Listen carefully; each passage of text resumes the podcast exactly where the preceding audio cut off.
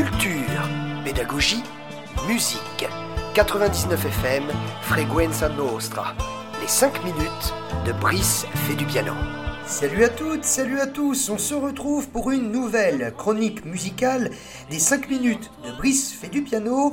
Aujourd'hui, j'ai décidé de vous faire découvrir dans les grandes lignes l'un des plus grands génies par sa production comme sa carrière et sa vie privée de la variété française. Il s'agit bien entendu de Michel Berger.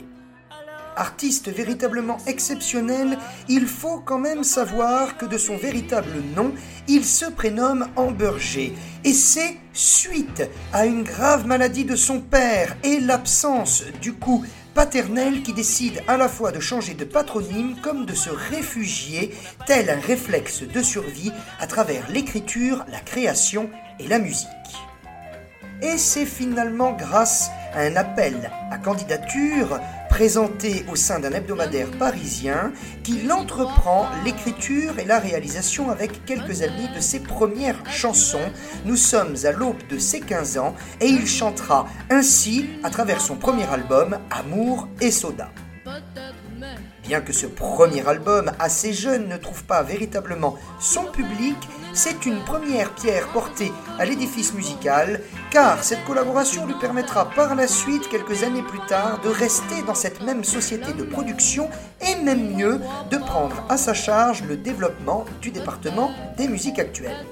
À l'aube de ses 18 ans, Michel Berger décroche une maîtrise en philosophie et pas n'importe quel sujet, l'esthétique de la pop musique et plus particulièrement même l'étude discographique des deux dernières productions de Jimi Hendrix. Et c'est ainsi, au travers de ses études, de sa passion dévorante pour la musique, qu'il entreprend donc la recherche et le développement de ses nouveaux talents et c'est au détour de nombreux castings qu'il décide de lancer progressivement la carrière d'une femme qui deviendra à la fois sa première muse et par la suite sa compagne. Il s'agit bien sûr de Véronique Sanson.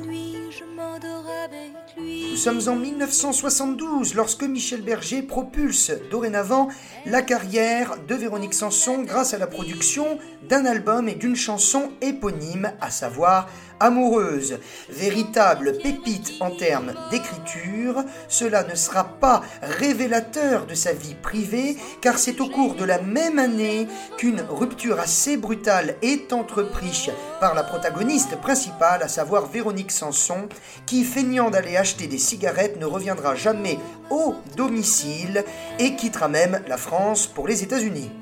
Cette rupture absolument terrible et douloureuse dans la vie de Michel Berger entraînera d'ailleurs la réalisation de l'une de ses plus belles chansons l'année d'après, en 1973, à travers l'album Cœur brisé. Il s'agit donc de Pour me comprendre. Le destin Refusant l'absence, il va finalement combler cette rupture avec Véronique Sanson en rencontrant l'une des femmes qui marquera la production, la création et le reste de toute sa vie, véritable couple idyllique de l'histoire de la variété française. Il s'agit bien entendu de France Gall.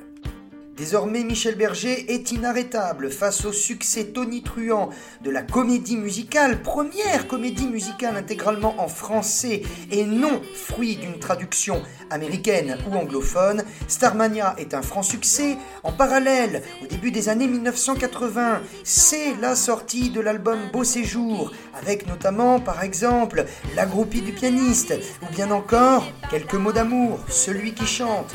Michel Berger est une machine à tube.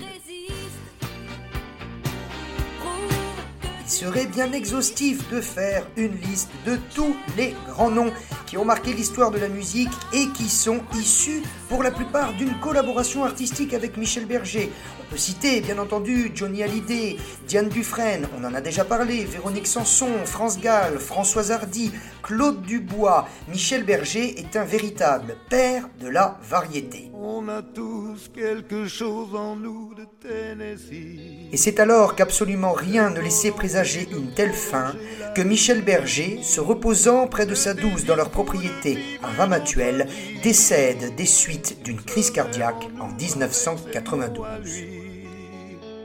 Quelque chose de Tennessee. Et ces quelques notes qui retentissent sont là encore le fruit de la création de Michel Berger. Quelque chose en nous de Tennessee. Si aujourd'hui cet homme manque aussi bien à ses fans qu'à sa famille, ou bien encore au paysage de la variété, on peut aisément dire qu'on a tous quelque chose en nous de Michel Berger.